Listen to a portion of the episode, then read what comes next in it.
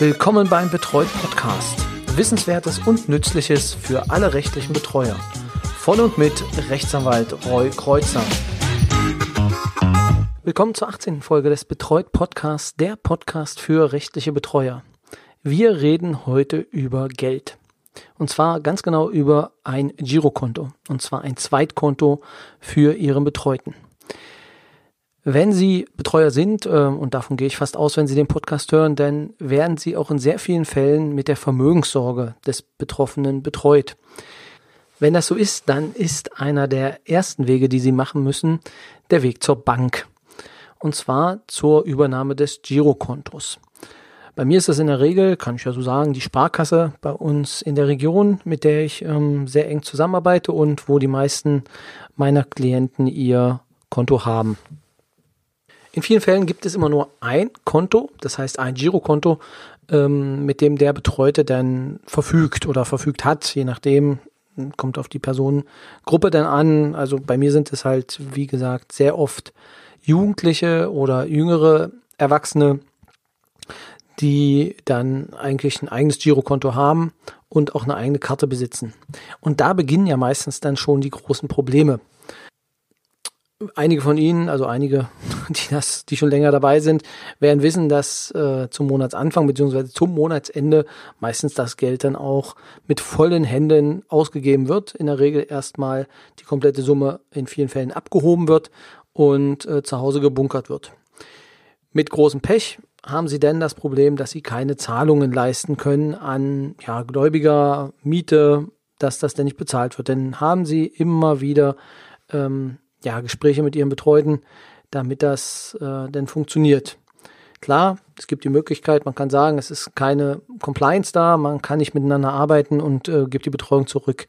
Aber das funktioniert ja meistens nicht wirklich. Deswegen mein Vorschlag beziehungsweise meine, mein Rat, ähm, falls Sie es noch nicht tun, ist äh, ein zweites Konto für den Betroffenen zu äh, errichten. Machen Sie dies beim besten bei der Bank, bei der Sie auch äh, das erste Konto haben. Der Vorteil ist nämlich dann, dass Sie zeitgenau überweisen können. In dem Moment, wo Sie die Überweisung auf das Unterkonto bzw. auf das andere Girokonto, welches Sie errichtet haben, überweisen, in dem Moment ist es auch denn schon da. Der Vorteil hier ist, Sie können relativ schnell und spontan reagieren.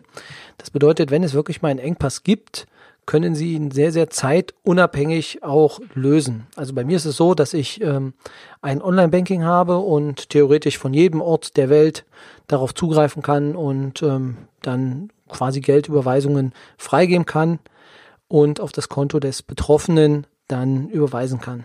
Welchen Vorteil hat es natürlich noch?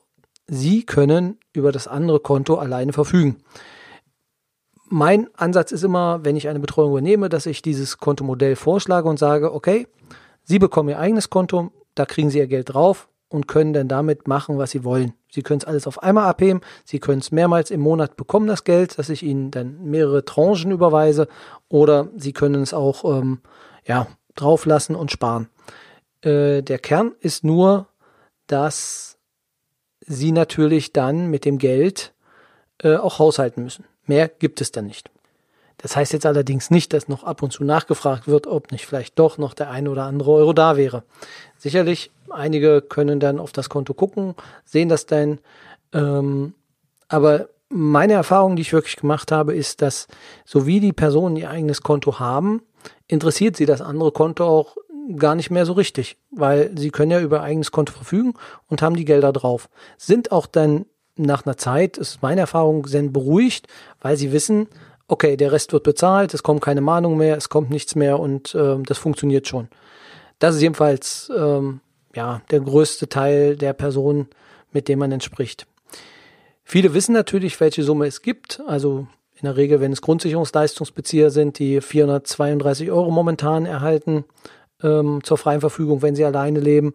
Ähm, mit denen muss man dann natürlich am Anfang verhandeln und sagen, warum sie das ganze Geld nicht kriegen und welche Abzüge man hat. Aber wenn man das dann einmal durchgeboxt hat, dann funktioniert es eigentlich recht gut. Ähm, und wenn man dann ab und zu noch was, ja, im Prinzip aus den Reserven noch gibt, dann ähm, ist es eigentlich ein ganz gutes Miteinander arbeiten.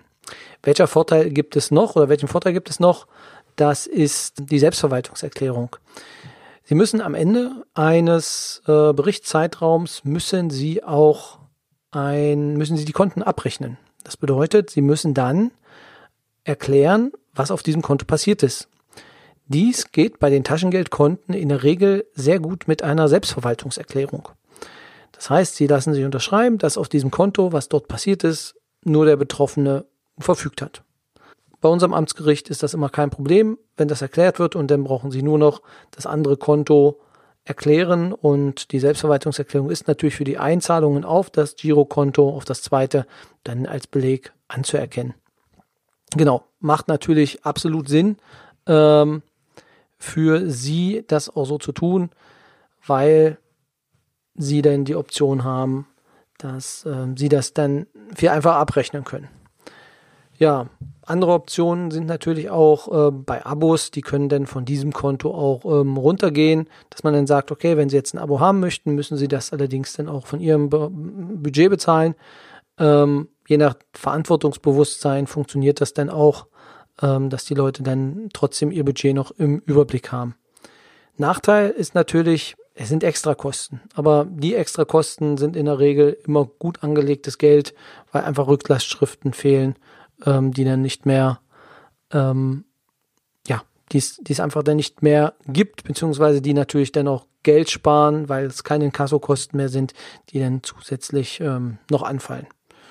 Ja, also ich habe sehr, sehr gute Erfahrungen gemacht mit diesem doppelten Konto äh, oder mit dem Zweitkonto. Wichtig ist, machen Sie es bei derselben Bank, einfach aufgrund der Überweisung ähm, intern auf dem einzelnen Konto.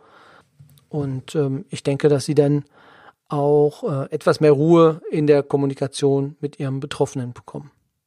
Genau, war heute eine kurze Folge, wollte Ihnen einfach nur das Modell mal vorstellen. Ja, wenn Sie da Erfahrungen mitgemacht haben, würde mich das natürlich interessieren. Vielleicht habe ich auch einige Problemfelder übersehen, die es bei Ihnen gibt. Da würde es mich natürlich sehr interessieren. Einfach eine E-Mail an info@betreut.de oder über die Facebook-Gruppe beziehungsweise über Twitter oder Instagram können Sie uns kontaktieren und dort ja, Nachrichten hinterlassen und äh, wir melden uns auf jeden Fall zurück. Also es gibt auch auf allen Plattformen rege Kommunikation. Dafür danke ich ganz herzlich und äh, freue mich über jeden Kommentar und jede Rückmeldung. Und wir nehmen sie wissbegierig auf und äh, werden sie natürlich auch in den weiteren Podcasts umsetzen. Ja. Ja, an dieser Stelle darf ich Ihnen dann noch eine schöne Woche wünschen und wir hören uns nächste Woche zum letzten Mal in diesem Jahr. Dort gibt es dann quasi die Weihnachtsfolge und ähm, dann gibt es eine kurze Pause bis ähm, circa Mitte Januar und dann geht es mit dem Podcast frisch weiter. Ja, Ihnen eine tolle Woche und bis zum nächsten Mal.